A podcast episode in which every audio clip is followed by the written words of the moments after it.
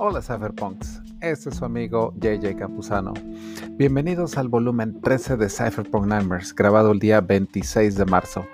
En este cuarto capítulo hablamos de temas como los ciclos circadianos y la importancia en la salud, del motociclismo, experiencias psicodélicas, LSD, ayahuasca, los cinco niveles de la experiencia psicodélica, suplementos, el ayuno intermitente y la filosofía estoica un excelente capítulo lleno de información, así que disfruta a continuación de Cypherpunk Nightmares, el podcast más futurista del planeta.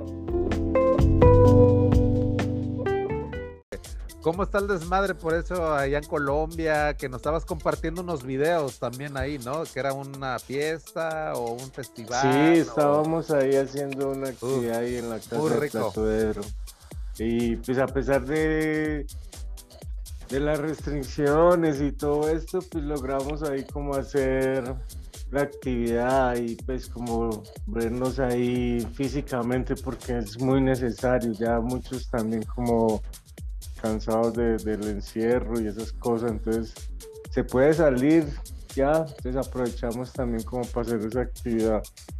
Pero igual en la noche ya como a las 12 hasta las 5 de la mañana están haciendo como toques de queda, entonces se cierra y muchas fiestas se hacen ya como cerradas o clandestinas. Igual nosotros ahí estuvimos en esa actividad y pero aquí en Medellín siempre siempre hay fiesta. Eso nunca nunca nunca para. ¿Tú estás en Medellín? Sí, Ah, ok, ok. Oye, tengo muchas ganas de ir a ir para allá, eh. La verdad, tengo muchas, muchas ganas. Yo siento que JJ cuando quiera, hermano, cuando quiera aquí ya la casa está abierta y. Oye, hermano, gracias. Gracias. Claro, hermano.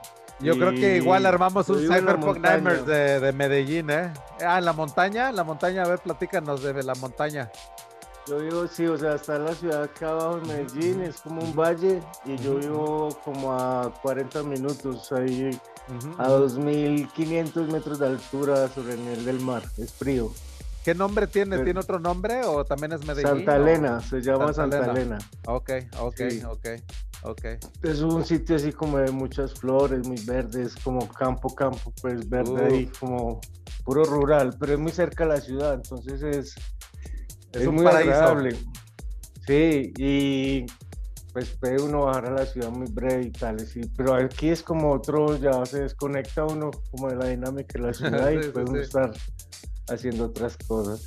Oye, qué rico, ¿eh? La verdad, tener un ritmo de vida así como que una calidad de vida también muy buena, un ritmo de vida no tan acelerado ver la vegetación a mí como me calma, cabrón. O sea, el hecho de que también aquí alrededor, mis plantas, o sea, lo verde. Uy, es muy necesario. Florida Central, a mí también me encanta el hecho de que hay muchos robles y hay muchos árboles muy grandes y de que hay neblina en la mañana. O sea, de ese clima así como de, no es montaña porque aquí estamos al nivel prácticamente del mar, pero a mí me impresiona el hecho de que se siente como montaña, el hecho de que hay neblina y de que luego uno está casi como que con el té en la mañana, que se siente como de montaña, la verdad. O sea, me encanta, muy fresco, muy fresco y unos 5 o 6 grados, así como que rico el frío, así como de, y mucha vegetación. Aquí Florida Central se me hace muy, muy bonito en cuestión de la, manantiales y, ríos y lagos. Mucha agua, mucha, mucha agua es lo que hay aquí en Florida también, mucha agua. Y cítricos, hay mucha naranja, mucho limón, el key lime, que es como esta también como tipo variación de la lima, que es también como esta lima de key lime. Eh, de hecho, me, tengo un árbol aquí que voy a plantar el jazmín, el roble, te digo una vegetación, rosas aquí también se dan muy bien por el ese que luego da el frío y las rosas aguantan, cabrón. Aquí le tienes que meter cosas que aguanten el, frío, porque luego se viene el frost, así llegan llegamos a estar a cero grados. Así que hay que poner rosas, hay que poner bugambilias, o sea, todo ese tipo de, de, de, vegetación muy bonita por aquí, ¿eh? La verdad es que qué bueno, qué bueno. es muy necesario. Yo estoy haciendo una residencia virtual y es también con, con otros artistas de África. Somos un, como un grupo de 12 y y yo estoy usando mucho como es, como buscando la relación con, con las plantas y tratando de hacer como unas, unas máquinas inservibles que se supone buscan tratar de generar una comunicación con, con las plantas y los árboles, como una locura ahí que está ahí como ¿Tú, sabes algo de música? O sea, ¿tienes algo así de, Porque yo he tenido la idea de comprarme un yambé africano con las percusiones y empezar a utilizarlo aquí con las plantas y todo, porque fíjate, a mí me encanta, o sea, por ejemplo, la música, yo vengo de una familia de pianistas, mi papá es pianista, mi tío es pianista, entonces yo tengo una inclinación muy grande por la música, pero a mí me gustan las percusiones, o sea, el tecno, todo eso, y quiero comprarme un yambé yambé, africano, que son los que le das con el.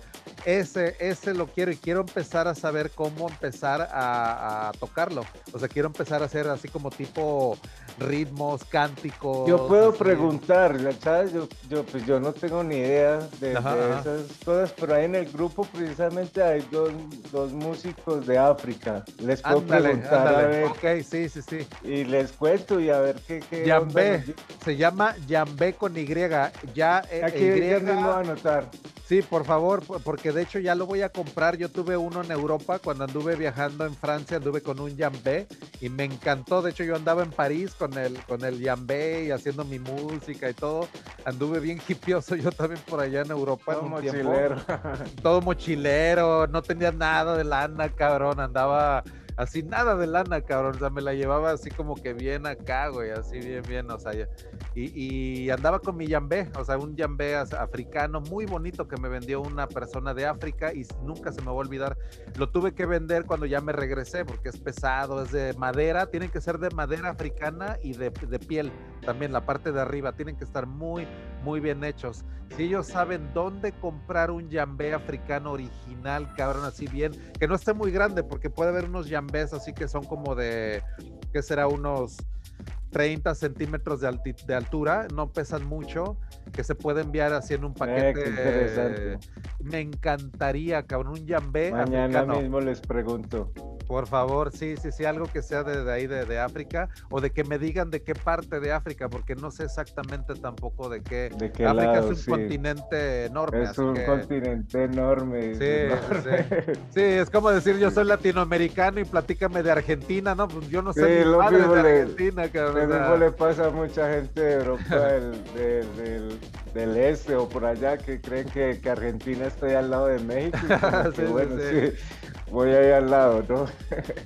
o aquí Estados Unidos, la, la, lo que es el tamaño de Estados Unidos, fíjate que Texas es más grande que Inglaterra, cabrón. Mucha gente no se pone a veces a la perspectiva de Texas. Puedes manejar el extremo más grande 18 horas continuas y no sales de Texas, cabrón. Porque yo viví en San Antonio, Texas, mucho tiempo y de ahí para salir a Oklahoma, yo me acuerdo que no mames, o sea, ya llevaban manejando 9 horas, 10 horas y decía, no mames, en serio, todavía es Texas ahorita, entonces, todavía después de manejar tanto y tanto y tanto.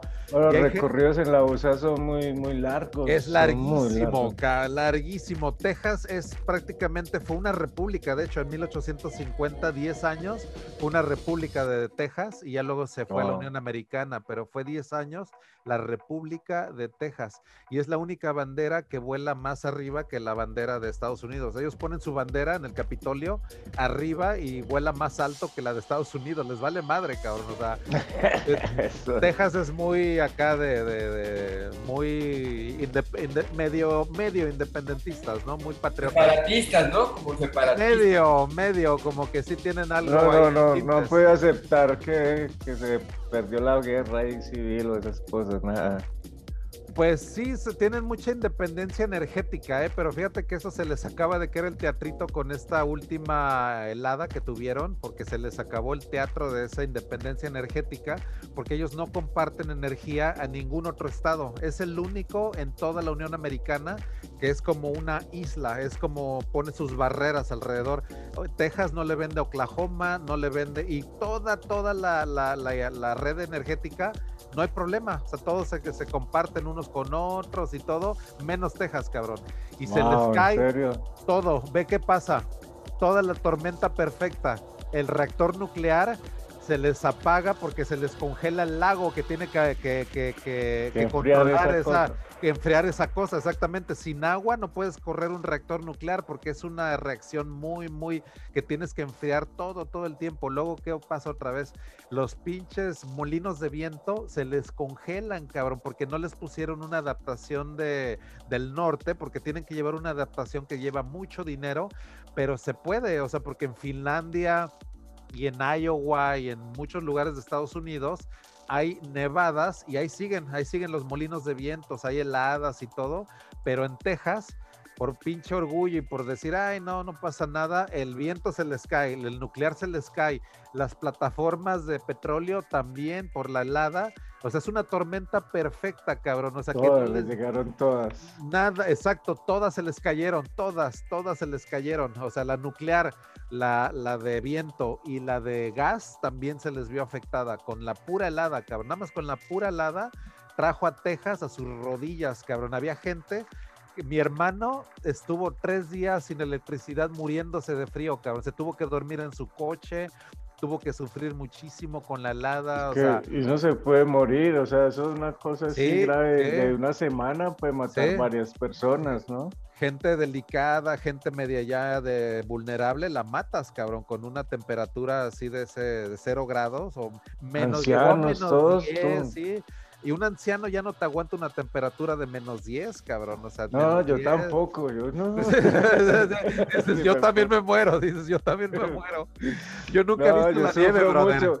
Yo, nunca he visto la, nieve vida. En invierno me duele, me duelen los, las puntas de los dedos como si me hubiera dado un golpe así. Es muy, muy es un me moviliza a mí el frío. A mí me moviliza el frío, güey. Yo lo odio. yo nunca he visto la nieve. Nunca quiero ir al norte cuando esté invierno. Nunca. O sea, yo he no, es, muy, es un frío muy, muy bravo. Es muy bravo. Y no que es del trópico. Es uno que no está acostumbrado a, así, güey, puta frío tan, tan bravo. Eso es como uno encerrarse a escribir o a producir, pues, no sé, pero encerrado. Pero como ponernos a estar así como enseñado a lo que está aquí, disfrutar de la calle y tal, es, es, una cosa así, estar ya... Fíjate, la gente del norte, la gente del norte, que yo he convivido con gente que se ha criado en Dakota del Norte o en, ese tipo de estados, muy huraña, ¿eh? Muy huraña, o sea, es muy diferente no es, no es, ahora, vaya, o sea, no comparo así como que de una manera tan drástica, pero sí tienen una mentalidad en la cual no es tan sociable, muy, muy diferente. O sea, he conocido a gente que se han criado en granjas, en las cuales nada más para ir al vecino es como una milla hacia abajo, cabrón. O sea, es nada más caminar un par de kilómetros, nada más para conocer, para ir a ver al vecino, que son granjas muy grandes o el invierno que hay en Dakota del Norte, de que a veces te la tienes que pasar en tu casa tres, cuatro meses ahí dentro, ¿no? O sea, ellos ya saben de la cuarentena desde antes de que nosotros... Sí, no, eso no les, no les da nada estar encerrados. Sí. Ahí Finlandia, por ejemplo, tiene una noche que dura dos meses enteros, que es la, la, la, la, noche boreal, que empieza más o menos ya en invierno, que les dura mucho, mucho. O sea, no los ven el sol mucho tiempo, cabrón. Y está comprobado que en esos tiempos la depresión y los suicidios se aumentan muchísimo, muchísimo. O sea, la gente literalmente se deprime sin el sol, cabrón. O sea, es tan importante. Claro, es que el sol hace falta. Uf, muy, muy importante el sol. Aquí, en Chile también pasa en invierno que, el, que, la tasa de suicidio aumenta con el, con el invierno que ahora que está comenzando, bueno, comienza ahora en, comienza ahora en, en mayo, ¿En Chile cuánto dura el día en invierno y la noche? ¿Cómo son esos tiempos? Sí, o sea, hasta ahorita, hasta ahorita oscurecía, oscurece hasta las 9 de la noche, de la tarde, por decirlo así. Pero ya empieza a bajar. Tarde. Ahora en invierno empieza a bajar hasta que empieza ya normal a las 7 de la noche ya empieza a oscurecer. Pero sí, la, mm. eh, también está comprobado que con el invierno aumenta la tasa de, suicidio, le entra como la, tristeza. Exacto, exacto. Yo recuerdo que cuando, cuando estuve viviendo en Baja California, eh, estaba haciendo la maestría. Salíamos, salíamos a comer a las 3, 3 de la tarde, eh, vivíamos cerca ahí del centro de investigación, comíamos y a las 5 de la tarde ya estaba oscuro completamente. imagínate, ya sentías que era de noche y teníamos que regresar a la tarde para, para, seguir trabajando. Y luego pues decías, pues si es de noche, ya dónde voy a salir, ya me quedo a dormir en mi casa, pero eran las 5. Imagínate. Eso, eso pasa en Costa Rica, a las cuatro y media ya está oscuro. Y dices, ¿qué chingado está pasando? Ya está oscuro. Y pues nosotros que vivimos en México, pues, puta, pues, oscurece ocho y media, cuarto para las nueve, pero no más. En Venezuela, y anochece siempre la misma hora. Y, ya cuando yo me mudé aquí, oscurecía a las 9, 10 de la noche y todavía había sol. Yo, bueno, ¿qué es esto? Entonces, y es lo que dice Jay también en Finlandia, que pasa toda, todos los meses. Y eso hace que el cuerpo se descontrole. A mí me tocó en Madrid a las 10, eran las 10 y seguía viendo sol y yo dije, ¿qué está pasando? Ah, así, un día larguísimo me tocó en Irlanda, de hecho, entre Irlanda y, y Inglaterra hay un pequeñísimo país que se llama Isle of Man y ahí estuve, de hecho, como durante una semana entera. Es increíble, es un pequeño reinado, es un kingdom, es parte del Commonwealth de Inglaterra, que es considerado un reino como de raíces vikingas, cabrón. Me metí a un castillo vikingo ahí en Isle of Man, que es del año 800, que son los, los nórdicos que llegaron de pinches reyes vikingos, o sea, no mames. Y ahí me tocó un día en verano que amaneció, me acuerdo que ese día larguísimo, porque vimos el, salimos como en un tren que nos llevó ahí en Isle of Man. A las 5 de la mañana, haz de cuenta que el sol ya estaba saliendo y me tocó ver el, anochecer, me acuerdo que del otro lado del prácticamente de Isle of Man un atardecer en un castillo, cabrón, vikingo, a las 10 de la noche, cabrón, desde las 5 de la mañana hasta las pinches 10 de la noche, no dejé de viajar en Isle of Man, o sea, me la pasé un día larguísimo, yo creo que de los días más largos que he tenido así en mi viaje, de, de todas las ciudades que visité, fue ahí en Isle of Man, más o menos como por julio, más o menos. Que Oye, ¿no fuiste a las carreras de, de, motos? Llegué después, ¿no? Ya platiqué de eso porque llegué una semana después del, del TT, de, yo sabía de Isle of Man porque yo he tenido dos Audi TT. De hecho, yo he estado bien clavado en esa mamada de los Audi TT, de la carrera del, del Tourism Trophy de Isle of Man. Pues llegamos, pero una semana después, porque era mucho desmadre llegar ahí en el, la, cuando es la carrera. Pero llegamos cuando todavía había de las de las escuderías, de las, de las, de motocicletas y todo todavía había, me compré una playera ahí que dice las carreras de Isle of Man. Para los que no sepan, es la carrera más peligrosa del mundo. Es, se mata una persona por, por, por pinche edición prácticamente promedio. Es peligrosísima de que viajan en una montaña en, prácticamente hacia abajo a lo más que le pueden dar con unas motocicletas de, pista, cabrón. Hay hasta eh, boletos que puedes comprar en curvas ya predeterminadas que son súper peligrosas, güey, donde siempre se rompen su madre, güey. Siempre, siempre se están rompiendo su madre. Así que ese, tú puedes comprar un boleto para ver ahí hay mucha posibilidad de que veas cómo se rompen así su mano, porque son de veras unas curvas que las agarran, pero así de, o sea, de que son esas motos de, de mil centímetros cúbicos, o sea, esas pinches motos Yamaha, este, Suzuki, Kawasaki, pero a lo que da, cabrón, que las Hayabusa, también las, las japonesas, puta cabrón. Y es que a mí las motos me alucinan a mí. Yo tenía una Kawasaki, de hecho una Kawasaki Ninja en San Diego. Pero sí, cabrón, las motos son unas pinches máquinas que te integras, cabrón. Yo cuando andaba en las motos con mi casco y todo. Sí, no es de veras. cyborg. Es bien cyborg, cabrón, porque tu vida está integrada en tus manos, cabrón cuando iba pasando un pinche tractocamión alrededor y yo iba con la Kawasaki y todo, decía, no mames, ahorita me apendejo, güey, y me hago, pero mierda, cabrón, pero mierda. Y es, mucho más sensible lo que... Tienes que bajarte, güey, cuando vas todo a lo que da, cuando vas a, no sé, a 200, 250 kilómetros por hora, tienes que agarrar una posición con el casco, cabrón, que te bajas a todo lo que da porque si te levantas, cabrón, yo tuve que tomar cursos de, la Harley Davidson, tomé un curso ahí en Bernie, Texas, de tres días completo, cabrón, sobre seguridad en motociclismo, cabrón. Pura seguridad, seguridad, manejarlas, manejarlas. Harley Davidson pequeñas, son unas, este, tipo motonetas, Harley Davidson, muy buenas para aprender, ¿eh? Yo ahí aprendí muy bien a andar en moto. De hecho, yo sí sé andar así como que en obstáculos y rampas y todas esas mamadas. O sea, ahí las aprendí. Pero ya cuando es la pinche Kawasaki, eso sí es otro pinche pedo, porque ahí sí ya te, digo, te tienes que, que, bajar, o sea, adoptar una posición súper aerodinámica, cabrón. O sea, vas así, cabrón. Vas así.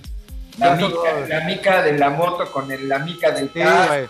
Así, güey, a 250 kilómetros por hora, güey. Sientes que le, le, agarras los huevos a Dios, cabrón. Así te sientes, cabrón. O sea, en serio, en serio. Es, es una pinche, no puedo ni explicarlo, güey. Cuando vas así tan integrado con una máquina de ese estilo, cabrón. Una pinche Kawasaki, hecho así tu pinche madre. Es, es una sensación de libertad, cabrón y por eso estoy sacando mi licencia para piloto privado este año. Nada más que me vacunen, cabrón, y ya empiezo a tomar clases de, piloto. Porque siempre he querido. Sí, siempre yo, querido. Yo, hice aquí en México el, un evento que le llaman el Sol a Sol. Sales en la mañana de Veracruz y llegas en la tarde a Acapulco. Increíble, increíble, porque viajas en la moto todo el día.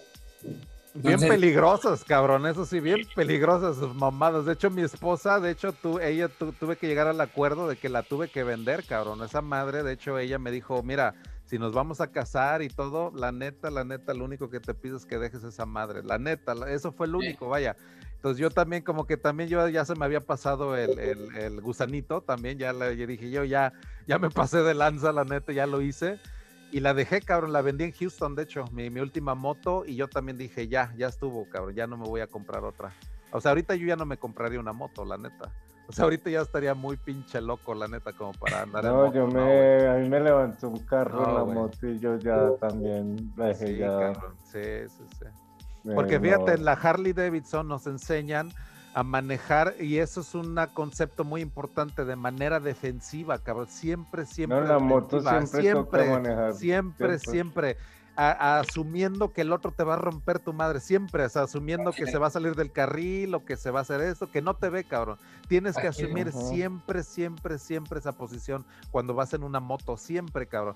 Porque si no manejas defensivamente, en serio te descuidas y, la neta, o sea, a mí yo he manejado hasta mojado en, en, en curvas y todo y sientes la pinche vibra, porque le cae el agua al casco y la pinche visibilidad se cae bien cabrona, güey. O sea, la neta no ves bien, cabrón, con el pinche casco y tienes que estar con las manos acá.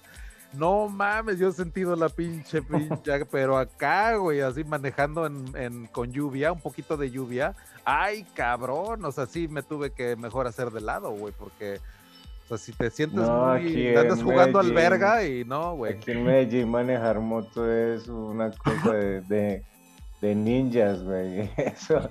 Donde estoy yo es pura moto, cabrón. la escuela era el cartel de Medellín, mijo. No había escuela sino para uno correr en esas motos. Eso era. Aquí las motos son una locura.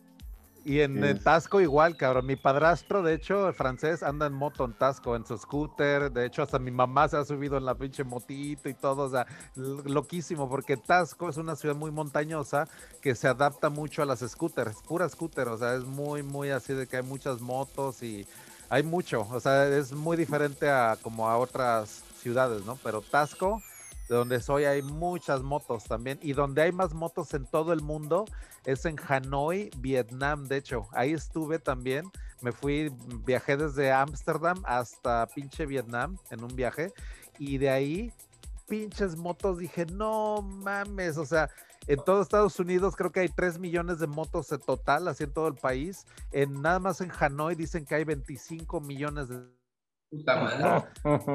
es increíble. Yo vi así avenidas, güey. En serio, no te, no te lo así para describirlo. Es un mar, mar, mar, hasta donde tu vista alcanza a ver. Son motos, motos, motos, motos. Y cuando hay un semáforo, están los coches, pero las motos siempre se meten, cabrón, siempre. Y cuando está el verde, siempre sale como si fuera un pinche, es como si fuera un carnaval de motos, cabrón, ahí en Hanoi.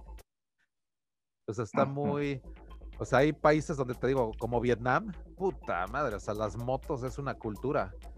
Y andan luego hasta tragando en las motos o andan trayendo cosas ahí en las super loquísimas. en Uganda, en Uganda también las motos son el transporte perfecto. se ve eso de que también van como cuatro o cinco en una moto, porque es muy de, Yo he visto familias enteras, cabrón, con un perro también, con, un perro, perro, dos niños, las cosas en una moto, güey. No mames, he visto, yo me cagaba de risa en un cruce en Hanoi que de plano mi esposa dijo, no mames ya, güey, porque la neta me estaba ya de plano, veía cosas tan absurdas, güey. Pasaba una señora con una jaula, con un pinche cotorro adentro en la moto, güey. Pasaba un güey con unas pinches cajotas bien al, que ni se veía el cabrón, o sea, decías, no mames, güey, o sea, volteabas a todos lados, güey, y te cagabas de risa y te cagabas y te cagabas y te cagabas de risa, güey, en serio se pasan de vergas. Luego pasa un güey con una sopa, güey, o con traes un pinche bandeja con la pinche sopa, güey. Y sopa, cabrón. Son pinche caldo, güey. Todavía dijeras, no mames. O sea, un caldo, güey. Dices, no te pases de verga, güey. Es un puto caldo, güey, la moto. Dije, esto ya es una pasada de verga, güey, la neta. Acá en, en Wax son parecidos esos cabrones. O sea, parece Tailandia esta madre con los mototaxis. Sí, güey, ándale, ándale. Es un desvergue esta madre. No, Tailandia es un puto desmadre, güey. Los tuk-tuks en Tailandia. Le das entrar al empanadao. Ah, ya, ya. Uy, qué bueno, había visto. Ya llegó acá, estoy acá, estoy acá. Ah, qué pacho, empanadao. Aquí haciendo cosas de la mudanza y eso. Ya estoy aquí en la capital y bueno. Ya, ya, ya, ¿qué tal estuvo la mudanza? ¿Todo bien? ¿Ya estás ahí en la capital de ahí en Caracas o dónde estás? Sí, sí, estoy, estoy en Caracas. Este, es que acá en Venezuela es, uno no se puede trasladar entre estados debido a la gasolina, porque no en todos los estados hay gasolina para tu echar y, y trasladarte, pues. No en todos los estados llega gasolina igual. Entonces hay estados donde tú puedes, tienes que hacer colas de gasolina varios días, pues. Entonces, pero gracias a Dios me vine con unos bichos que sabían bien la ruta y tenían bastantes tanques de gasolina y contactos para, para atravesar de Puerto ¿qué tan, ¿Qué tan largo fue el trayecto? Son 657 kilómetros. Oh, oh, sí, sí, ¿Y cuánto se gastan en eso? Porque aquí en Colombia no sé tantos kilómetros, pues eso es las montañas, así se demora uno por ahí 13, 14 horas para hacer 800 kilómetros. Claro. Una pregunta, eh, fuera de tema. ¿Alguien sabrá de algún contra en México? Una madre así para ver qué desvergue está pasando. Bueno, nunca he retirado, güey. igual para ver qué, cómo hacer. Sí, digo, no, no, no sé, pero bueno, mi empanadao, qué bueno, ¿eh? Que ya estás ahí en, en Caracas, así que todo bien ahí. ¿Ya te estás instalando y todo? Claro que sí, claro que sí. Voy a armar una gran, super granja de, de, impresoras 3D conectadas, Por un conectadas por un software y intentar hacer un smart contract que las regule. Vamos a ver cómo sale todo. Oye, qué bueno, qué bueno que tienes las impresoras ahí también y todo. Ahí luego a ver si nos compartes ahí un pequeño, este, pequeño tour ahí de lo que. claro, claro, ustedes van a estar en el open house. Ándale, está, estará buenísimo. Qué bueno, qué bueno que ya estás por allá. Así que Empanadao es presente en los grandes eventos, como siempre, chingao. Qué bueno. Claro que sí. Sí, sí, Estaban preguntando por el empanadao hace rato. Sí, ya tenía que estar, pues, todo, estuvo Pepe hace rato y pues tiene que entrar aquí el empanadao a hacer acto de presencia también, chingao. Me para hacer una disertación acerca de las DAOs, el grupo de los Renex, y les mando un saludo a los Renex Avengers este, ¿cómo es? Avengers. Realmente no sé ¿Cómo, cómo que se dice. Pero ellos quieren que las Avengers son las DAO y me interesa mucho que Latinoamérica adopte la cultura de las DAO como algo como para en serio esa que tanto hablamos del resurgimiento digital. El resurgimiento digital creo que viene a través de los DAO y vamos a darle. Sí, sí, sí, hacer el cursito de la DAO. Exacto. Sí, es que las DAOs, de hecho, de, merecen como que, fíjate, después del Padawan, vamos a hacer algo que sea ya para una eh, graduación, no para caballero Jedi, vamos a hacer algo para enseñarle a los caballeros Jedi cómo ser los Masters Jedi. Entonces de ahí ya vamos a tener que llevar educación sobre DAOs, educación ya intensiva, ya sobre el web 3.0, ya una programático, o sea, ya crear nuevas, nuevas estructuras, ¿no? Ya es tu graduación como maestro Jedi, es ya crear tu DAO o crear ya un DAO colectivo, ¿no? Esa sería ya no, como especialidades, especialidades que se pueden hacer ya. Exacto.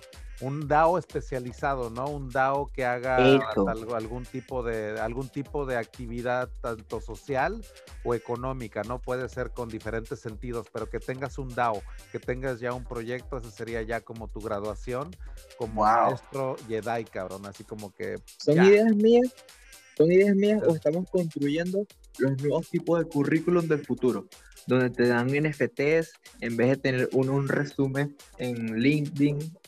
Es diferente, es como que tú fuiste parte de un Genesis tú eres alguien que conoce de Web 3.0.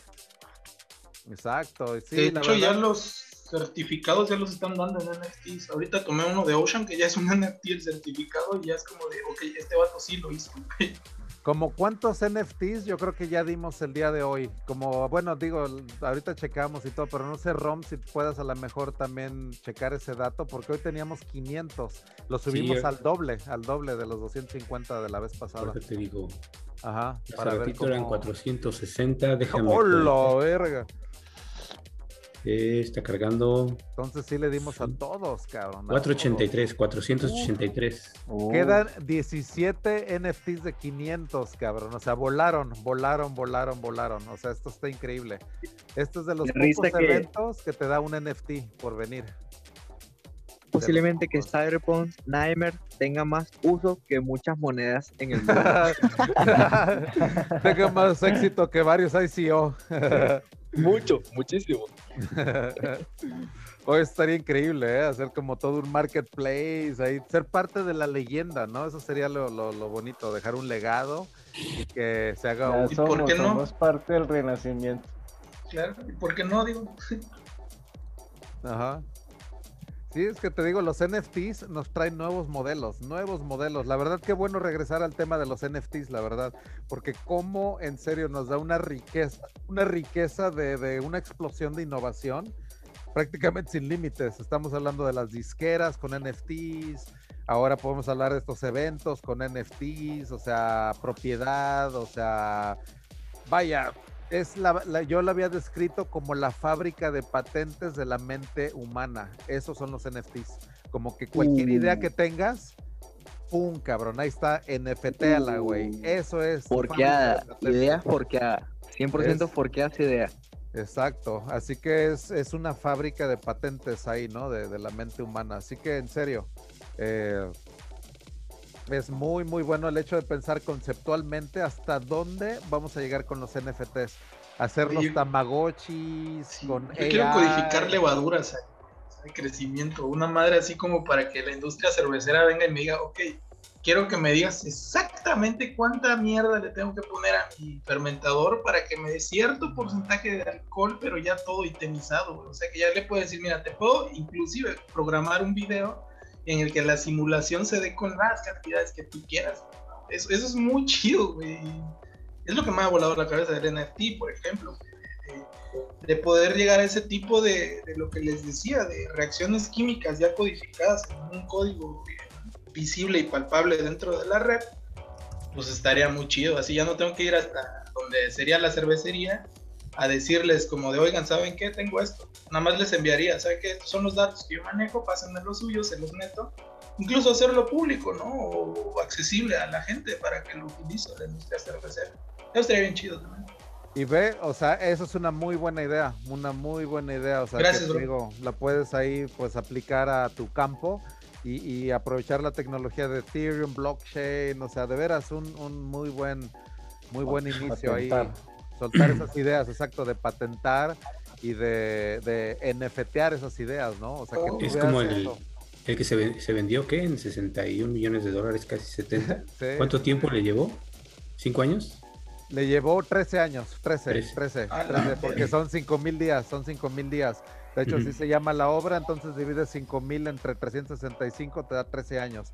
Entonces él empezó en el 2008, cabrón, a hacer una obra por día y todo esto representa la patente de 5000 pinches obras. Es como si Christie's hubiera vendido una colección de Dalí o de Picasso, de algún otro cabrón, 5000 lienzos de él. O sea, ese sería el equivalente físico.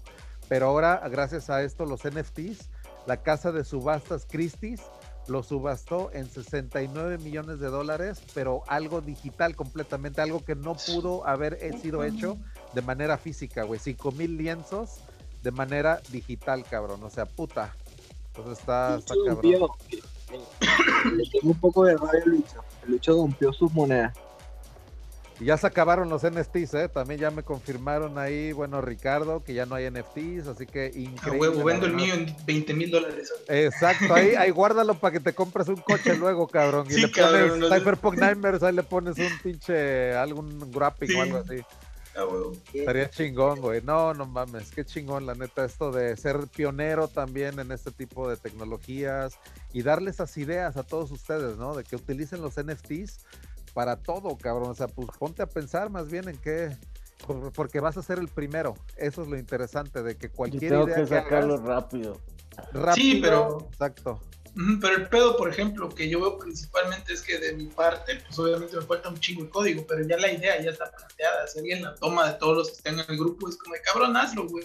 No te cuesta nada y puedes hacerte millonario mañana, cabrón. y, si te pones en cripto zombies, créeme que tú, o sea, y no es tan, no es tan difícil, ¿eh? es tipo plantillas, más visual, o sea, todo este tipo de programación ya se hizo una abstracción, de tal manera que tú ya no tienes que usar ya el, el empezar la terminal y su chingada madre para hacer un de un NFT. O sea, hay plantillas prácticamente drag and drop, cabrón. O sea, de literal, o sea, de cripto zombies o analogías de ese tipo que puedes hacer un NFT literalmente, vaya, drag and drop. O sea, es, es, no es tan tan complicado. O sea, se puede traer, ¿no? Toda esa, esa Porque, por ejemplo, veía el grifo que tenía Bitcoin, no sé hace cuánto, empezó, tenías que hacer una, una captcha, una madre así, y te daba no sé cuánta mierda, de repente ese tipo de, oportunidades que tal vez la gente no lo vea por andar clavando en otros pedos, o sea, puede ser valioso mañana y puedas tener ahorita el cypherpunk, no sé qué me,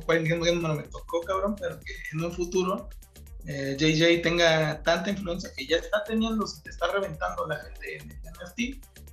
En un futuro el cambio ya se ha considerado una obra de arte un canal que obviamente va a ser de los más influyentes en, en el ciberespacio que ya se está construyendo. Eso, eso creo que debería de considerarlo, bro. Y de hecho fue una de las cosas por las que yo me uní hoy, güey. Y, y, te digo, ya, ya, ya regresé, fui a tomar agua, fui a cenar algo, pero, pero pues me dio mucha paz, tranquilidad también todo lo que hablamos.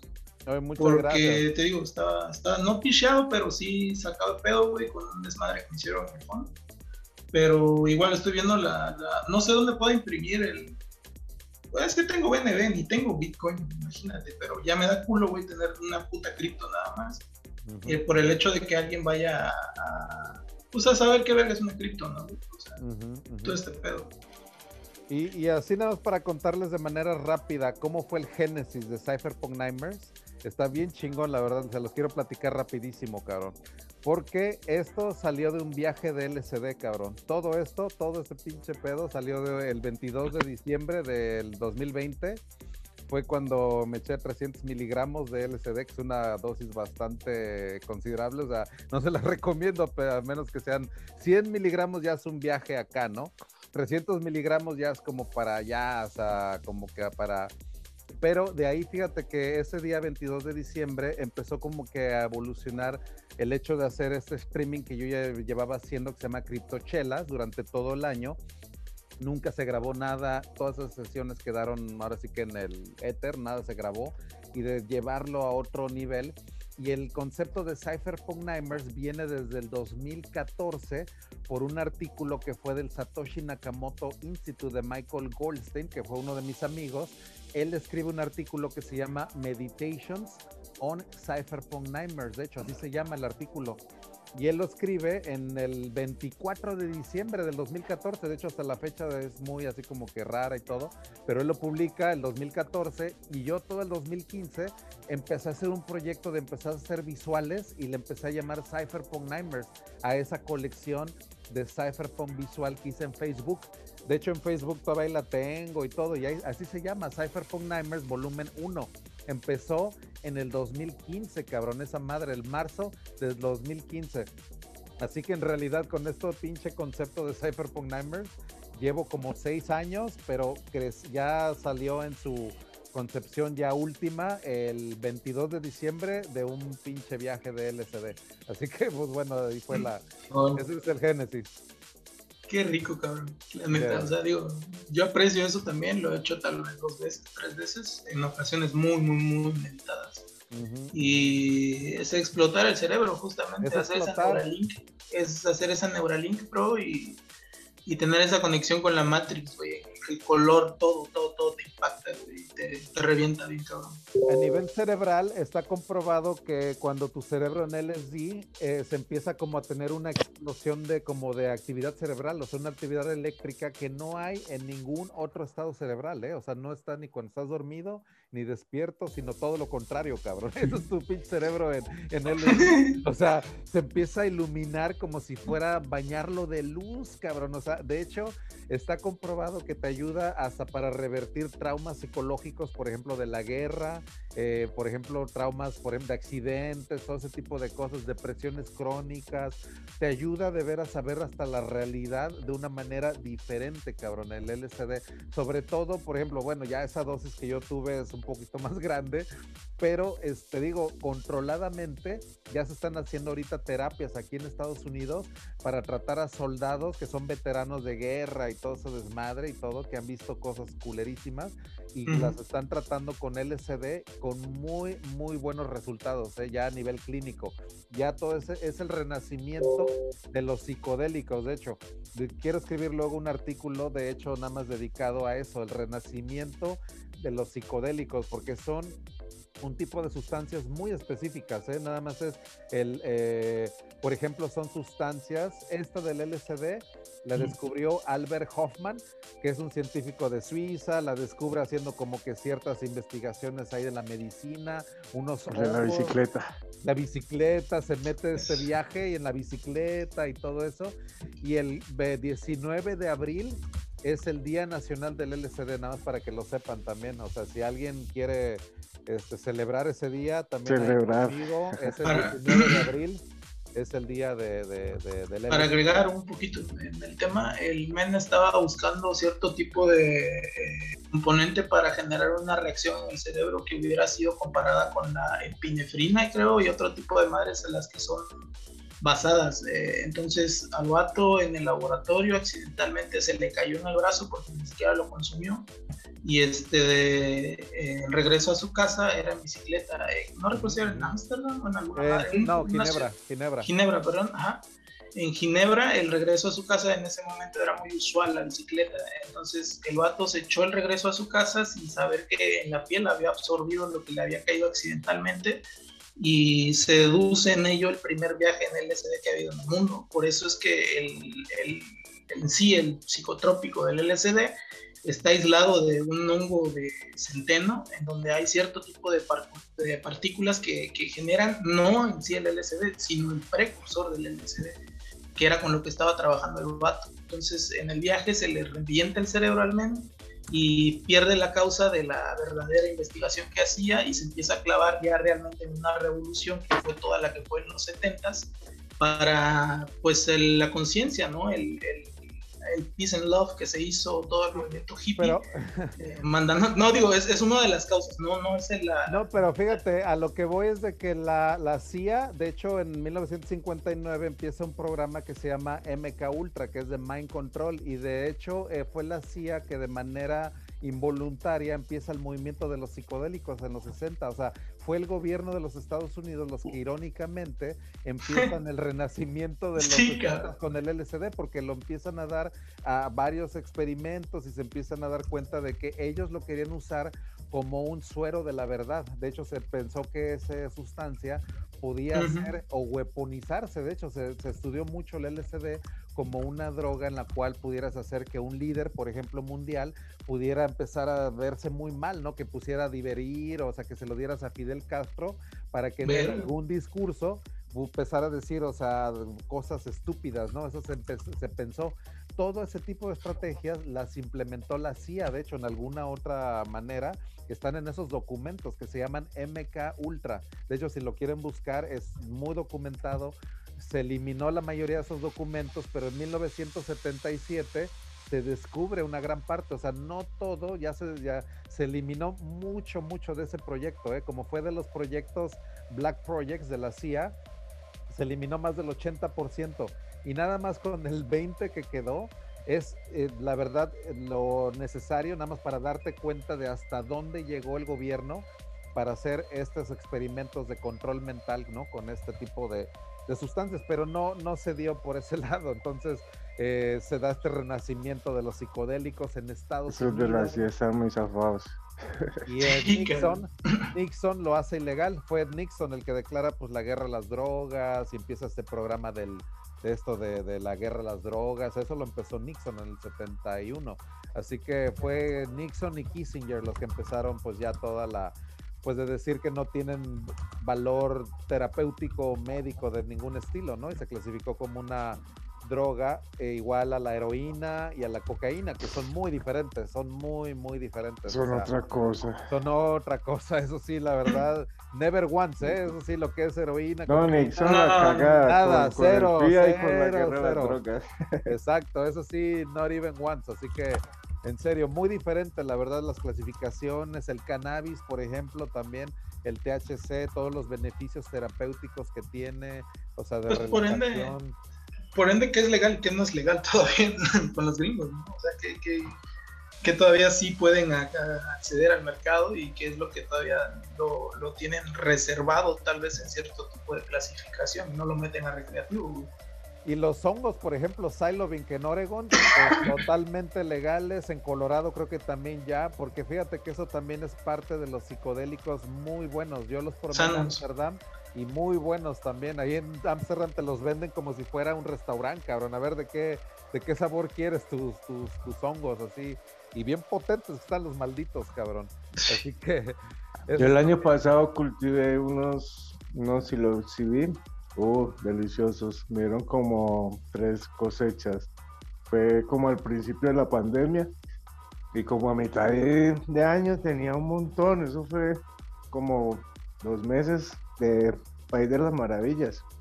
Uy, qué bueno, qué rico. Un día que vaya para allá, brother, a ver si podemos conseguir algo y hacer un, un pequeño viaje astral. no, aquí ya yo tengo varias, varios, tengo varias amigas que, que, cultivan y, y, mantienen. Sí, sí, sí. Sí, no.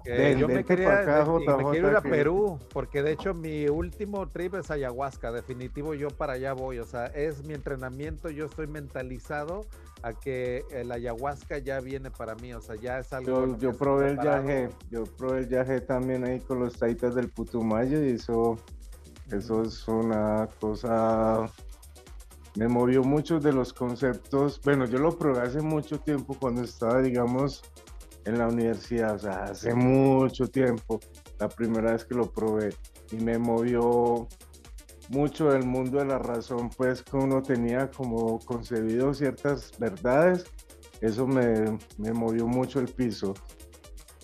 Y las otras veces que lo he consumido, pues claro, ya ha sido ya también en un proceso ya más sensible y, más como más consciente pues también del buen vivir y, y, el consumo de estas sustancias pues como en una búsqueda y más, Hay que, más diferente hay que tener cuidado también con esto, porque fíjate que yo una vez probé el peyote sin, sin saberlo, cabrón. ¿Se das de cuenta que me lo dan así como en una fiesta y todo? Empiezan a repartir un pinche chocolatito así y yo no sabía y era peyote, cabrón. Yo no sabía, yo no sabía, cabrón. Yo andaba en tiempos que pues no andaba ni siquiera tanto así en, este tipo de ondas. Te espantaste. Y, me espanto, cabrón. Me da una paranoia tal, cabrón. De los peores peores trips que he tenido así, no se los deseo a nadie, así que tengan mucho cuidado también, vaya, son sustancias que también pueden ser fuertes, o sea, el peyote.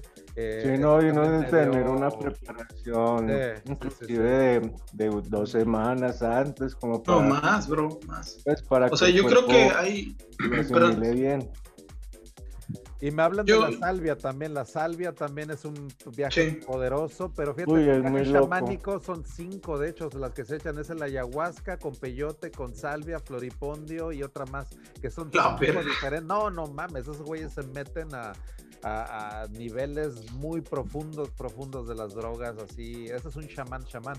Yo nada más la probaría la ayahuasca por sí sola, cabrón. O sea, imagínate echarte pinche peyote con ayahuasca. Dices, no mames, cabrón. Estás, muy, estás muy, muy, muy elevado, bro. Yo creo que, digo, tal vez algún día, digo, pero pero se puede. Es que te digo, los chamanes, chamanes, yo conocí uno en Buenos Aires que me dijo que sí, el viaje chamánico, chamánico astral, astral es las 5, las 5, las 5 es ayahuasca, ver el portal, es nada más abrir el portal, cabrón, o sea, en realidad no es ni siquiera el viaje astral completo. Yo dije, no mames, qué pedo, cabrón, y ya me empezó a explicar cómo es esto de la mano, ¿no? El ayahuasca es esto, y de ahí empieza el peyote, floripondio, eh, eh, este, la otra que les dije, la salvia, y otra más y dije, no mames, ya ahí fue cuando dije, no, esta madre está muy pesada, güey.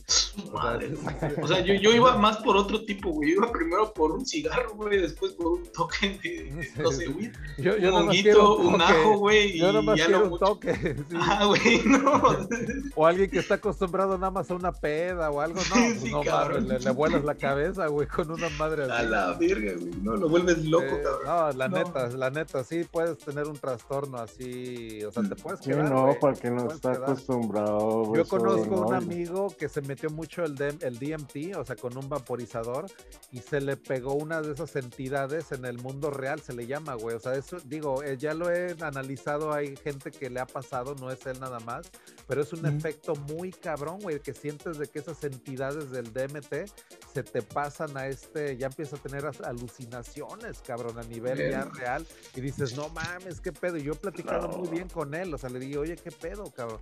Y me dice, sí, cabrón, es que le di muy duro, güey, o sea, le estaba dando varias veces al día, o sea, hacía dosis muy, muy fuertes, cabrón, o sea. Pero, güey, o sea, ¿tú crees que con WIT puedas hacer eso, güey? O sea, llegar es DMT, güey, no mames, es DMT. No, pero con WIT, digo, o sea, ¿tú crees que llegues a esa madre? No, no, es otra cosa. No, güey, no, no, no. No, qué bueno, qué bueno, porque jamás, no, yo no aguantaría esa madre, güey. Yo soy feliz con weed. No, no, weed no, de hecho se le llaman las cinco niveles de la experiencia psicodélica. Búscalo, de hecho ahorita les comparto el Wikipedia. Búscalo, The Five Levels of Psychedelic Experience. De hecho, el weed está en el nivel 1, de hecho, en el de la experiencia psicodélica. Nivel 2 y 3 creo que está MDMA y peyote. Ahorita lo buscamos bien. Ah, huevo, pero nivel nunca. cabrón, nivel 5, 5, 5. De hecho, ¿sabes qué te iba a decir? experto es ya, este, te digo, DMT, cabrón. De hecho, te iba a decir, yo que soy de acá de Huaco, que está este San José Pacífico para los Champis también, está súper chido pero eh, yo nunca lo haría. Yo, yo nada más soy feliz con, con esto, tal vez un poco de hash, güey, listo, pero un vaporizador es lo mejor para mí, pero no, no, llego a esos extremos. No, no es que no me guste, sino que tal vez no estoy preparado para ellos. Tienes que decir, lleva preparación o de, plano alguna tipo búsqueda. Es que yo estoy en esa búsqueda. Yo te digo, yo ya me salí de mi cuerpo, ya estuve haciendo esas madres, me considero psiconauta, o sea que ya probé el DMT varias veces y ahorita ya estoy preparado al siguiente nivel, cabrón, o sea, al nivel de ayahuasca. Pero mira, aquí viene el nivel 1. Ese, mira, aquí viene de Timothy Leary, se llama. Y el nivel 1, mira, ahí te lo describe, por ejemplo, ese es el nivel del WIT, o sea, es un nivel muy, muy, mira, es una anestesia muy ligera, te, libera los sentidos, o sea, vaya, este, por ejemplo, este vaporizador que tengo aquí es lo que me da, ¿no? Es un efecto muy, muy de, de, nivel 1 de, de, la experiencia psicodélica. Luego está el nivel 2, este te da visuales, por ejemplo. Este te da warping, te da como un poquito de ansiedad en la respiración, efectos visuales, una respuesta emocional ya un poquito más cargada, ¿no? Eso ya Silobin o peyote, pero niveles muy, dosis muy, muy pequeñas, ¿no? Ese es el nivel 2. Esos son así leve. El nivel 3, cabrón. El nivel 3 ya ves fractales, cabrón, ya ves como ya tienes, por ejemplo, eh, estos los loops de, pensamiento muy cabrones que se dan con el LCD, que te clavas en una idea de una manera tal, brother, alcanzas un nivel de enfocamiento y de, de muy cabrón, o sea, vaya. Ahí estoy, creo, güey. Esos loops. Esos creo que ahí estoy, cabrón. Con esas regulares dosis de, de LCD, de peyote, o de salvia. La salvia también en niveles leves te da esa experiencia, ¿no? De que te da esos visuales y la risa incontenible también, que eso te lo da también el, eso de que te sientes puta, güey, es ese éxtasis. Payaso. Nivel 4 es eso, la verdad, sí, ya es cuando sientes ya visuales muy fuera de esta dimensión, cabrón. O sea, de hecho, ya te digo, son niveles de, de, de muy, muy pesados que ya empiezas a sentir el viaje, que se te sale el fantasma, cabrón. O sea, empiezas a sentir el out of body. O sea, esos son niveles ya, te digo, muy, muy. La realidad se te distorsiona de una manera tal, cabrón, que ya el tiempo se te desmadra, cabrón. O sea, ese es más o menos. Y el nivel 5 ya es la muerte del ego, se le llama. Ese es el nivel máximo de la experiencia psicodélica. Quiero eso. Eso es cuando le das tres veces al DMT, por ejemplo, cuando lo he llegado yo a hacer y todo eso. Esa es la muerte del ego. Esa es una experiencia tan profunda, brother, la, muerte de tu ego, que ya de, plano yo me desperté al siguiente día de, vaya, ese viaje siento que duró mil años y en serio, sentí que recibí la sabiduría de mil años en 10 minutos, cabrón. En serio, güey. Bro. Así de tan pesada está esta madre. Perdóname que, que te interrumpa nuevamente, güey. Pero yo lo vivencié, güey, como un sueño. Mi papá falleció cuando yo tenía dos años y medio, ¿sabes? Eh, lo soñé, güey, el día antes de que yo me metiera a BTC, güey. O sea, hace tres meses, güey. Una madre así. Y le pedí, güey, o sea, con todo mi corazón a, a Dios, güey, a mi abuela que está tan muerta y a él mismo, güey, que este de pues me iluminara en cierta forma, güey, que me dieron la respuesta. El sueño que yo tuve de ese, de, mi jefe, güey, puedo decirle ese cabrón, por lo que pasó, fue realmente él riéndose, güey, diciéndome, hazlo, o sea, casi, casi, estoy contigo, güey, un, un, pedo así, güey, ¿sabes? Un pedo así de, de, sensorial, güey, y me decidí a hacerlo, pero he tenido mucho miedo y poca fe en mí, güey, para matar a mi ego, porque eso es muy importante, que, que, que tengas, güey mucho, mucho, mucho, porque es el pilar que tú estás buscando para llegar justamente al nivel 5, güey. Si tú no tienes fe en tus propios proyectos, se te puede venir todo a la verga, güey, y no llegar a construir nada de esos niveles que estás ahí. Yo solamente lo hice con WIT y me, me reventé la cabeza la vez pasada leyendo economía, güey, porque incluso tuiteé, güey, el, no recuerdo si enero fue esa madre, un poco del quiebre que se está viviendo en la economía, güey. O sea, todo este tipo de, proyectos y proyecciones que se me abrieron, güey, en el momento en el que obviamente tuve el sueño y empecé a leer muchas noticias. No solamente fue así como, ah, te reventó uno. También tuve que nutrir mi data, güey, mi, mi, concepto personal, y que creo que ahorita es lo que me está salvando para no irme de loco. No estar leyendo tanto ahorita, güey, viendo tantas madres y estar en esta plática, güey, para tratar de tranquilizar ese aspecto, Porque sí estaba yo incluso, no en crisis, güey, pero sí en una parte en la que desconfiaba de mi propia fe, güey entonces, el conocerte ahorita, te digo, y, me sigue sorprendiendo y por eso te estoy interrumpiendo cada que puedo porque me estaba explotando el desmadre, es entender todo este proceso, ¿sabes? O sea, de que yo simplemente lo pude hacer con, con WIT y que no estoy materializando ni viendo cosas todavía, güey. No quiero llegar a ese punto porque no me siento capaz, pero ya creo en mí y quiero llegar hasta tal vez el punto extremo, güey. O sea, lo que tú buscas. No, y fíjate que lo importante aquí que es un estado físico muy particular, ¿eh? y, algo muy importante es de que tu cuerpo puede generar el DMT. Eso es lo interesante de que hay estados en los que, por ejemplo, los sueños y todo, y esos son los viajes astrales que mucha gente también me ha platicado, que lo sientes y que es una erradicación de la realidad, pero cabronísima. Yo lo he tenido, digo, porque he probado el DMT, eso te digo, es una, ese es el nivel máximo. Entonces, el DMT, la verdad, nada más se lo recomiendo a personas que ya hayan sentido el nivel 2, 3 y 4, ¿no? O sea, el nivel 5 se le llama al DMT como el drive by de la experiencia psicodélica, porque en 10 minutos, en 10 minutos, cabrón, te desmadra en serio toda, toda la realidad. En esos viajes de 10 minutos que yo tuve, aprendí más sobre religión, o sea, lo que sentí que era Dios y todo eso, que en 20 años, por ejemplo, de leer la Biblia o algo así, ¿no? De ese estilo. Así que la verdad me transformó muchísimo, ¿eh? La verdad, o sea... Entiende uno la, la teoría de cuerdas, ¿no? Sí, sí, güey, sí, sí, sí entiendes todo lo que es vibración, todo lo, o sea, yo te digo, yo lo estudié por parte de biotecnología, que es mi licenciatura. He visto toda la concepción y los conceptos de matemática, pero he sido de la verga en matemáticas porque me encanta la bioquímica y la química. Sin embargo, ahorita he estado viendo, güey, que de cierta forma no las entiendo, pero sé a qué verga se refieren las ecuaciones, güey. O sea, las familiarizo con otro tipo de conceptos, con imágenes, que era lo que más me nutría a mí en, el, la biología, ¿no? De muñequitos, células y esta madre.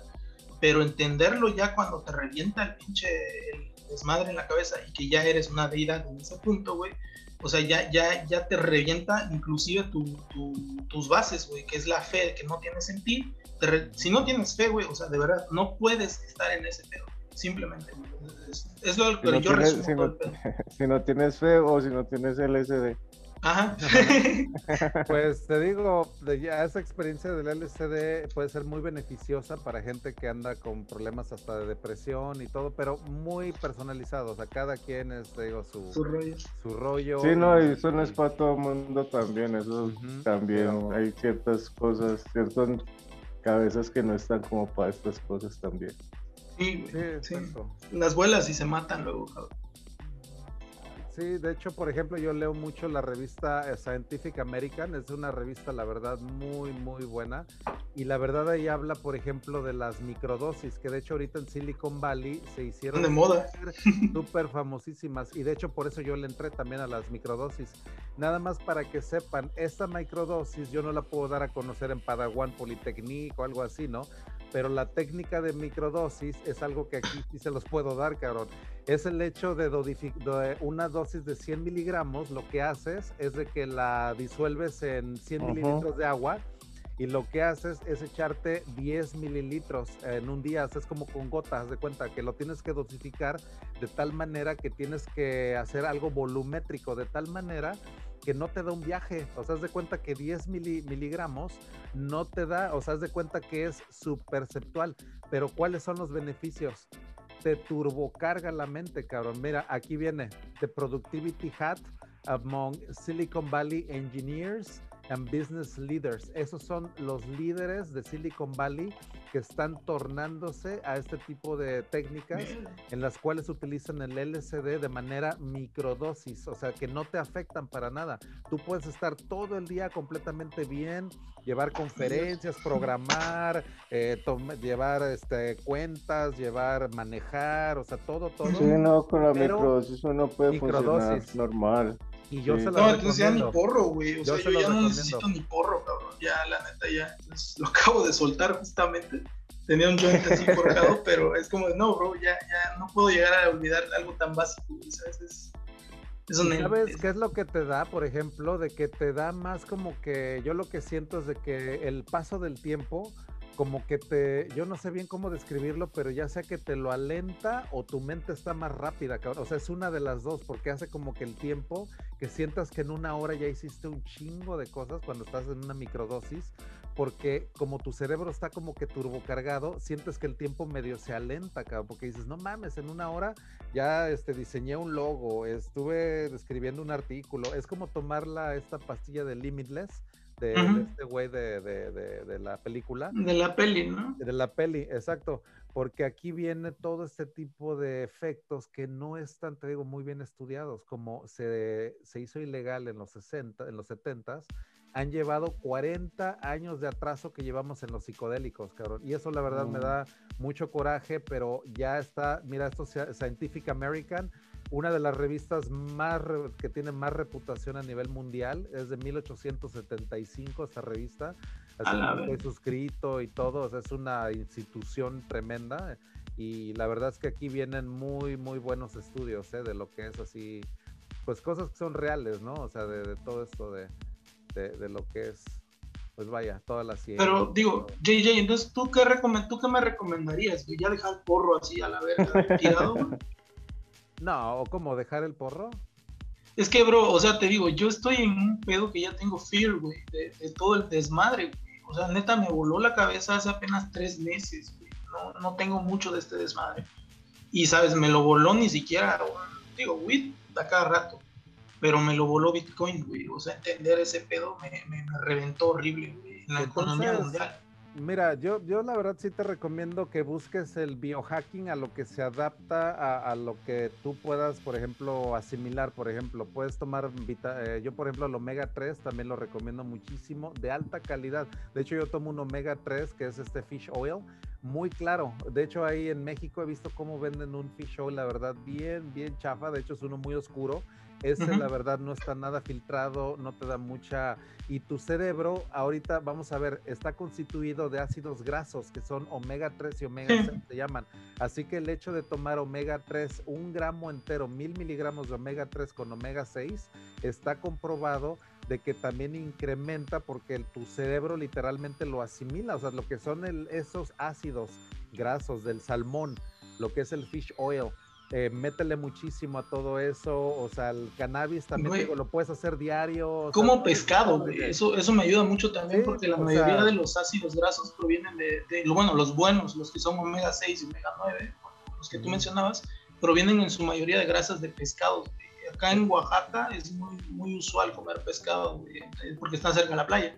Pero igual, de todas formas, ese tipo de cosas y más complementarlo con lo que tú dices, creo que sería lo que necesita mi sistema, ¿no? es que, por ejemplo, para mí, yo lo tomo como base la pastilla porque para mí es imposible. He checado cuánto pescado tienes que comer diario para suplantar los mil gramos y es un pero tienes que meterte más de medio kilo.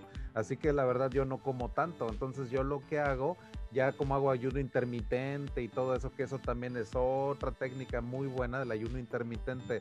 No tragar durante dos o tres días te ayuda muchísimo a la regeneración celular. Así que eso es una técnica gratis porque pues no te cuesta ni madres dejar de tragar, es más, hasta te vas a ahorrar una lana porque te ahorras desayuno, comida y cena y desayuno, comida y cena, dos días te ahorras una lana y tu cuerpo se va a regenerar y ningún nutriólogo casi te recomienda el ayuno porque la verdad toda la sociedad de aquí en Estados Unidos está enfocada a consumir, consumir, consumir. Aquí el ayuno le rompería la madre a McDonald's o a cualquier Burger King, así que el ayuno nunca lo vas a ver así como algo que te lo recomienden. Así que el ayuno, chécale, nada más googlea ayuno intermitente o intermittent fasting y la dieta ketogénica, bajarle al azúcares, a los carbohidratos, hace que tu cerebro empiece ahora a eh, producir un nuevo tipo de combustible que en lugar de glucosa se llama cetonas. El hecho de tener ketones en tu, en tu sangre es muy diferente a la glucosa.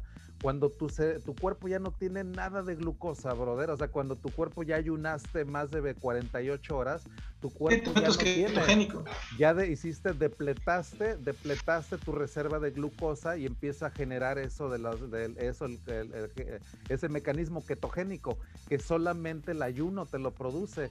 Y el hecho de invadir a tu cuerpo con cetonas tu cerebro, no mames, cabrón. Cuando ayunas, créeme, ayuna dos días enteros y ve cómo te sientes a nivel cerebral. Sientes un dios, cabrón. Te sientes. Lo he hecho. Puedes leer Así que, pues bueno, si ya lo has hecho, pues entonces pues ya nada más cosa de aplicarlo, brother. De hecho, de hecho, este es, una función más como, con, perdón, con la parte de glucogénesis de piruvato, se llama, es generar ATP a la parte más fácil. Y sabes qué es lo que te da eso también andar ketogénico, bajar de peso como la pinche verga, así de transformas todas tus reservas de azúcar que tienes. Si no comes azúcar, güey, te las traga el cerebro, te las traga en chinga, cabrón. O sea, empiezas a transformar toda la parte glicogénica que hacías en ATP, güey, a hacer la ADP, que es otro tipo de, de motor que tú necesitas, güey pero eso hace que el cerebro se vaya a las pinches nubes. exacto, exacto. Pinche loco, güey, como pinche loco.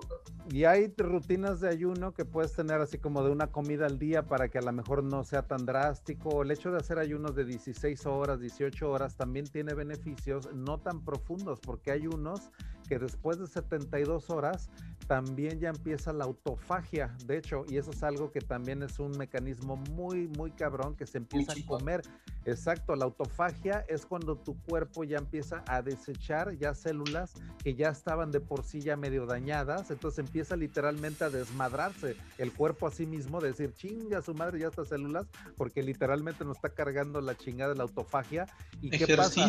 tu cuerpo se regenera a nivel celular, de tal manera que tu cuerpo, tú puedes tener, de cuenta, 35 años o 43 años o así, y a nivel celular, tú puedes tener una edad menor todavía, o sea, puedes tener 40 años y a nivel celular tú tienes 35, porque ese es el nivel celular que una persona promedio tendría a los 35, te puede rejuvenecer, es a lo que voy. el ayuno te rejuvenece a nivel celular y eso es un mecanismo muy, muy poderoso que te ayuda al cerebro, lógicamente, a tu cuerpo, o sea, el hecho de hacer ayuno, de, de, yo de hecho hoy, los días de Cypherpunk Nightmares, no como, cabrón, o sea, son días en los que estoy en ayuno completo y hago una meditación y hago, no mames, hago cánticos hasta chamánicos antes y la verdad entro con una preparación muy, muy cabrona para estas sesiones, porque... Te creo, te creo, te creo absolutamente. no, sí, porque digo, esto, esto es... Agudo, agudo es, perdón, algo que, que, apenas estaba descubriendo y que me está dando mucho fear, güey, mucho, mucho fear, güey. O sea, eh, no, no había llegado a este punto en mi vida. E incluso es lo que te decía, yo lo estoy viendo del lado de la fe, güey. Ya no necesito ni comer ni ayunar, güey. O sea, necesito englobarme en una parte de deidad mía, güey, propia, de creerme lo que me está pasando, güey, para ya tener un poquito más de estabilidad emocional. Y justo lo que decían acá, vaporizar creo que es mejor que echarte un joint porque metes solamente el THC Em, comer bien, hacer ejercicio y dormir bien es parte necesaria, cabrón. Creo, creo que es lo que me ha estado haciendo falta y, hoy, hoy justamente fue uno de los días que más dormí, que, que, mi cuerpo me dijo, ¿sabes qué, güey? Te vas a tener que desconectar, cabrón. Y las partes de descanso también son otras cosas muy cabronas, O sea, que, que te revienta el descanso así de, adiós, hermano, te vas un día completo a dormir, padre. O sea, eso, es muy, muy, muy, muy loco, Jay. O sea, no, no, no te conocía, güey, y digo me estás dando una tranquilidad absoluta, güey. incluso la oración del Padawan que me compartiste, güey, no, no había caído incluso hasta en hacking, cabrón, de güeyes que hacían phishing por nuts y pendejadas así, güey, que, que, traen loco a un cabrón cerca de mí, güey, que, me, que me, me, resulta peligroso ahorita, güey. Pero ya, ya di aviso a la poli, güey, la poli anda rondando por acá, por cualquier pedo y la madre. Pero este, de, igual, ver, ver esas posibilidades, ¿no? Todo, todo ese tipo de cosas, prevenir cosas a futuro, se te va a dar un chingo, güey. Y, y está muy, muy, muy cabrón, güey. Gracias de verdad por... No, sé quién me invitó, pero gracias, güey. Necesitaba esto. Te lo juro, güey. O sea, somos cuántos acá, un, dos, tres, cuatro, cinco, seis, siete, ocho, nueve, diez. Pero no sé los que nos estén viendo, cabrón, pero sí lo necesitaba porque era algo no podía descansar, ¿sabes? No, y qué bueno, la verdad me da mucho gusto saber que esto le ha ayudado a mucha gente. He recibido mensajes también en Telegram y todo, decir, güey, o sea, hasta estaba en periodo depresivo, este grupo me ha ayudado, es como superación personal, cabrón, es aprender. Más que eso una terapia pues integral en la que decían los griegos mente sana en cuerpo sano, que ellos tenían la frase latín mens sans corp sans, que eso es lo que significa, ¿no? De ver a tu cuerpo como un templo, por eso dejé de tomar hace ocho años, cero alcohol también, o sea, el alcohol ya lo corté completamente de mi vida, así que por ese lado también, o sea, muy, muy, el hecho de llevar esa terapia integral y el, el lema olímpico que es Sitius Altius Fortius higher, faster, stronger, o sea, de que cada día siempre, siempre tratar de, de, sobrepasar los récords que tenías anteriormente, siempre. Ese es el lema olímpico, de hecho, y viene de los griegos. De hecho, ya ven que las Olimpiadas y todo es Sitius, Altius, Fortius. O sea, el hecho de que siempre estés tratando, podemos hacerlo siempre. Esa es la, la, idea de la existencia. Una vida bien vivida es una vida con virtudes, ¿no? En el que todos los días dices, le estás echando ganas y dicen los estoicos que cuando te va a llevar la chingada, si llevas una vida de este tipo, hasta la muerte la puedes enfrentar con una dignidad, cabrón. En serio, y eso es lo que decía el Marco Aurelio, esas pinches frases que hasta luego me hacen chillar, en serio, cabrón, porque dices que hasta la muerte la puedes enfrentar y así la enfrentó ese culero, cabrón. Puta, con la pandemia, puta, ese güey le tocó morir de una manera horrible, cabrón, al Marco Aurelio, la pinche plaga de la plaga antonónica de Roma. Ese güey le tocó al último morirse con la plaga y tuvo un final puta digno, cabrón, digno de un pinche cabrón como él, en serio, en serio de hasta encarar la muerte, cabrón, en serio, con esa, vivir en esa vida con virtud, decir, puta, ya. Porque eso es lo que decían los estoicos, la muerte nos ve a la cara todos los días, lo único que puedes hacer es sonreírle de regreso. Ese es otro lema de los estoicos también, de ver a la muerte como algo que siempre está presente, cabrón. Eso es memento mori, memento mori, de saber que tu vida es solamente un parpadeo, cabrón, en toda la historia. Y de decir, mira, aquí estamos, cabrón, pero voy a ver a la muerte y le voy a sonreír, cabrón, porque aquí estoy, ahorita aquí estoy, cabrón, y puedo hacer un chingo de cosas, cabrón. Y se, le la frase mexicana, aquí estoy, te sonrío y chinga tu madre, ¿no? Y fíjate, eso de que también, este, te digo, puedes, te digo, vaya, ser, siempre aspirar a ser alguien mejor, o sea, todo eso es lo que te dan los estoicos, la filosofía, te digo, eso, lema así olímpico, todo lo que viene de esa sabiduría, vaya, la sabiduría que ya viene desde esos güeyes, ¿no? De hace dos mil años, de decir, vaya, la acaparo, me la traigo para acá y la aplico, ¿no? O sea, el de decir a los estoicos al día de hoy, ellos decían que la filosofía era el conocimiento en acción, eso es la filosofía eso es cuando tú dices, voy a aplicar mi conocimiento y voy a decir, ahora sí, cabrón, voy a comprar un pinche coin o me voy a meter a hacer mi masternodos o me voy a meter a DeFi o voy a comprar Bitcoin. Eso es filosofía, porque eso es tu conocimiento ya que has adquirido en estas sesiones en acción ya, cabrón. Eso es. Y eso me encanta, tener un grupo de filosofía. Nosotros somos filósofos porque estamos aplicando el conocimiento. Eso es la filosofía, el amor al conocimiento. Sofía, que es conocimiento, eso es un término muy importante de los griegos, la Sofía. Ellos veían a Sofía como esa, la, la ultimate, cabrón. Sócrates, de hecho, un día se encontró con un general, hay una leyenda que él le decía, ¿dónde encuentro los mejores productos aquí en Atenas, en Grecia? Decía, pues cabrón, estamos aquí en el, a un lado de la Gora, aquí están los mejores productos de toda Europa. Y luego él le pregunta, ¿dónde puedo para ser un mejor hombre, cabrón? ¿Para dónde puedo encontrar ese lugar? Y Sócrates se queda así, cabrón, dice, pues vente conmigo, cabrón, vamos a encontrar, vamos a formar ese lugar donde tú te puedas hacer una mejor persona. Y empezaron a hacer ese tipo de, de, grupos filosóficos, cabrón, en Grecia. O sea, está increíble de veras el nacimiento de la filosofía y cómo los griegos veían eso, ¿no? De, de platicar, de intercambiar, de, siempre ver el conocimiento, ese amor al, conocimiento, cabrón. Eso es los antiguos griegos.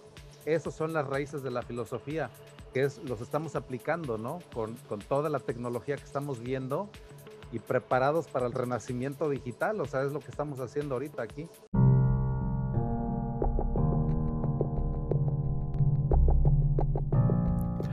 Hemos llegado al final del cuarto capítulo y llevamos ya un buen recorrido, así que ahora te recomiendo buscar el capítulo 5 del volumen 13.